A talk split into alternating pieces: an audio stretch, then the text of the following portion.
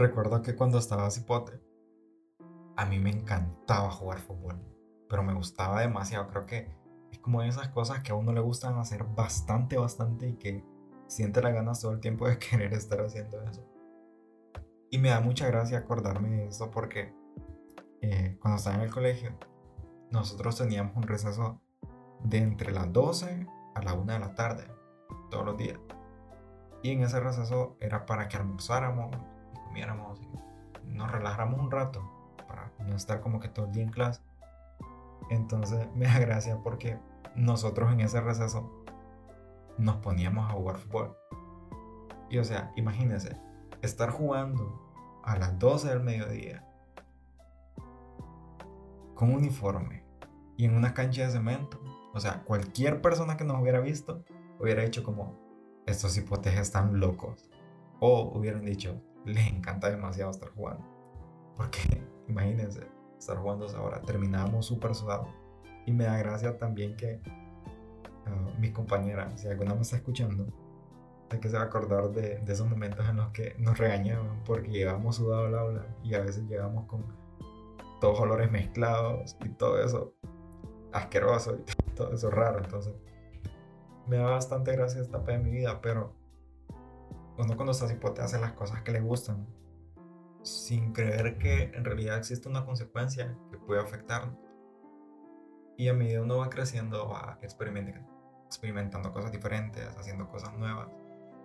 Y se va dando cuenta de cosas que están sucediendo en la vida de uno mismo. Y hubo un momento de mi vida en que me di cuenta de que tenía miedos.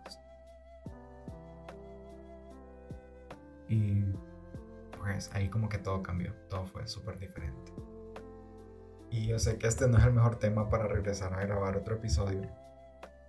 Pero hay momentos en la vida que uno siente que tiene que hacer algo y solo tiene que dejar que las cosas sucedan a nuestro alrededor. Y ya.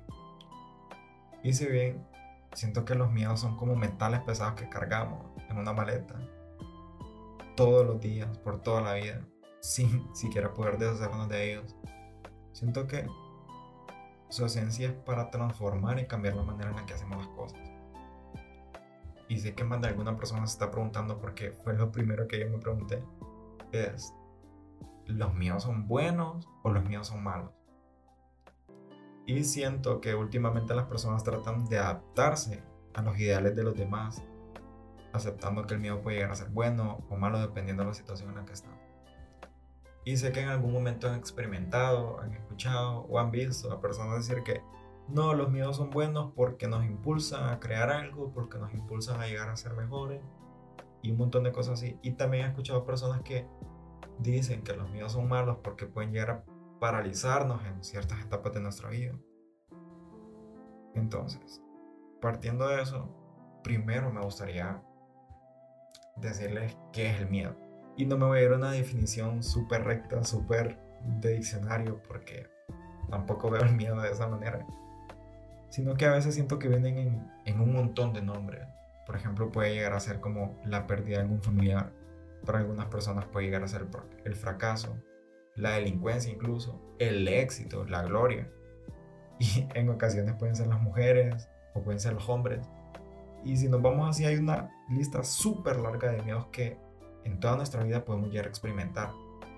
Pero, ¿cómo le dice a una persona que el miedo es bueno cuando justamente un delincuente le está apuntando al rostro con un arma? Y contrario, ¿cómo le dices a alguien que el miedo es malo cuando fue lo único que le motivó a emprender ese viaje o ese proyecto? Entonces, creo que una de las cosas en las que cometemos errores a veces los humanos, porque creo que todos lo hacemos, es ponernos de jueces y decir qué está bien y qué está mal cuando sabemos que la persona que está enfrente de nosotros piensa totalmente diferente. Entonces, cuando nosotros comenzamos a juzgar y a decir esto está bueno y esto está malo, ahí cuando comienzan las peleas, los debates, incluso las guerras. Porque todos tenemos una opinión diferente de las cosas. Todos vemos el cubo de un lado diferente. Pero bien, ¿cómo evaluamos la idea del miedo? Y más que eso, cómo dejamos de tenerle miedo al miedo. Y sé que suena como que un poquito complicado este tema, pero ya se lo voy a ir explicando. Y les voy a contar una anécdota. Hace un tiempo estuve en una charla de TEDx y una conferencista que en sentido figurablemente me explotó la cabeza con un concepto. Yo quedé como, ¿qué? Yo sé que probablemente, Yo sé que probablemente no haya sido ella, pero que la frase era, el verdadero sentido de la vida es encontrar el equilibrio en todo. Yo quedé como que, wow, ¿qué onda con esto? Y luego de eso obviamente comencé a ver en cada etapa de mi vida y a buscar ese equilibrio. Como por ejemplo, a veces pensaba, ¿cómo puedo llegar a ser un buen estudiante, pero al mismo tiempo salir con mis amigos? O cómo ser súper ordenado, pero también disfrutar de aquello que me hace sentir relajado. O también cómo amar a otros, pero también amarme a mí mismo. Entre ser egoísta y ser empático. Y de esa manera un sinfín de áreas en las que puedo encontrar ese equilibrio. Entonces, partiendo de esto, creo que eso nos va a hacer un poquito más fácil definir qué pueden representar para nosotros los miedos. Y otra anécdota que recuerdo que hace dos años yo intentaba ser perfecto. Yo quería ser el mejor. Entonces, yo quería todo el tiempo ser lo más productivo posible. Y solamente quería ser mejor, mejor, mejor, mejor, mejor, mejor, mejor. Y mejor. Creo que no había otra palabra en mi cabeza. Lo que sucedía es que siempre terminaba cansado, terminaba agotado, terminaba sin energías, terminaba, terminaba como si hubiera alguien persiguiéndome a todos lados y yo estuviera cansado ya de correr.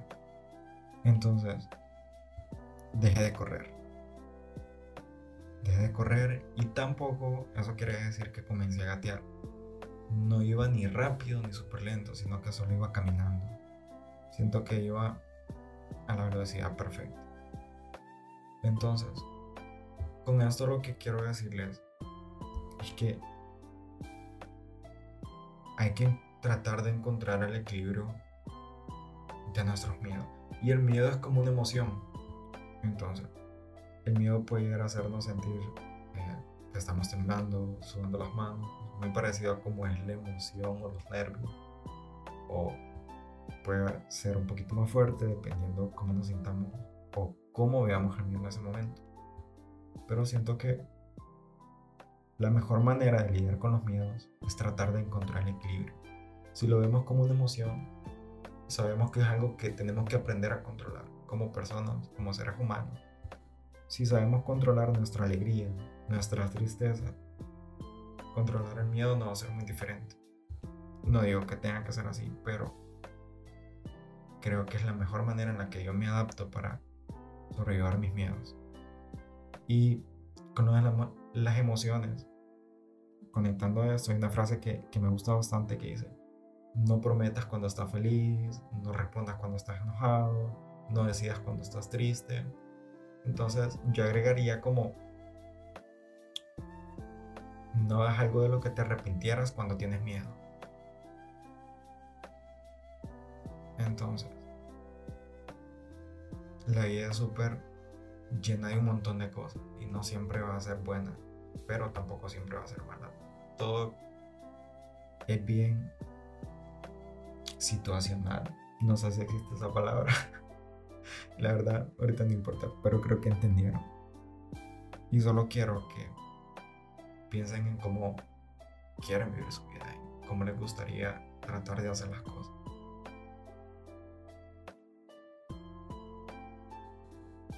Al final del camino, yo no quiero llegar, yo no quiero llegar roto. Yo no quiero llegar con mi vestidura blanca.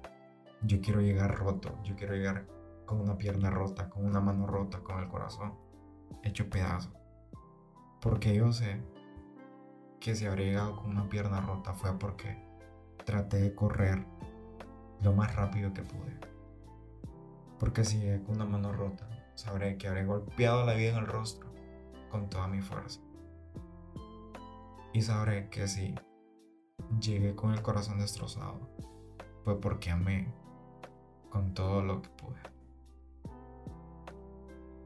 la vida al final del día es como nosotros queremos que sea.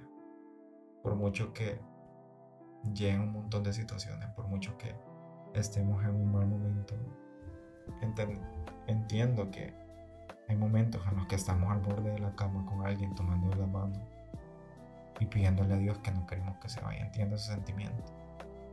También entiendo que hay momentos en los que sentimos que encontramos el amor de nuestra vida y no nos cae la felicidad en el corazón. Pero si tratamos de encontrar el equilibrio en todo eso, todo se va a volver totalmente diferente. La manera de respirar, el aire, todo se va a convertir en algo que sabemos que podemos controlar. Así que este ha sido mi nuevo episodio. Sé que fue un poquito diferente, muy emotivo. Yo sentí un montón de sentimientos cuando lo estaba grabando, cuando lo estaba haciendo, cuando lo estaba escribiendo. Y ah, puede que cambien un poquito la manera en la que esté haciendo los episodios de ahora en adelante. Pero van a ser con la misma finalidad de compartir con ustedes mi inspiración, lo que me hace sentir bien y lo que no me hace sentir bien, pero quiero cambiar. Entonces, solo quiero notificarles que eliminé la página de Instagram del podcast porque solamente quería hacer algo sencillo, algo para platicar, algo para sacar mi estrés, algo para sacar mis miedos, algo para tratar de ayudar a personas que sé que se sienten de la misma manera en la que me siento yo. Entonces, no vi como que tan útil la manera de utilizar una página en Instagram y hacerlo como que demasiado formal. Y eso. Entonces, siempre voy a estar probando cosas diferentes. Porque eso es lo que a mí me gusta. Y creo que todo el mundo debería hacer lo que le gusta sin importar qué. Así que espero que lo hayan disfrutado. Y les deseo que tengan una vida llena de todo lo que ustedes deseen. Que puedan hacer siempre lo que les gusta. Eso es lo importante. Así que nos vemos. O Creo que en otras palabras sería hasta la próxima porque no nos vemos. Bueno, ustedes entendieron.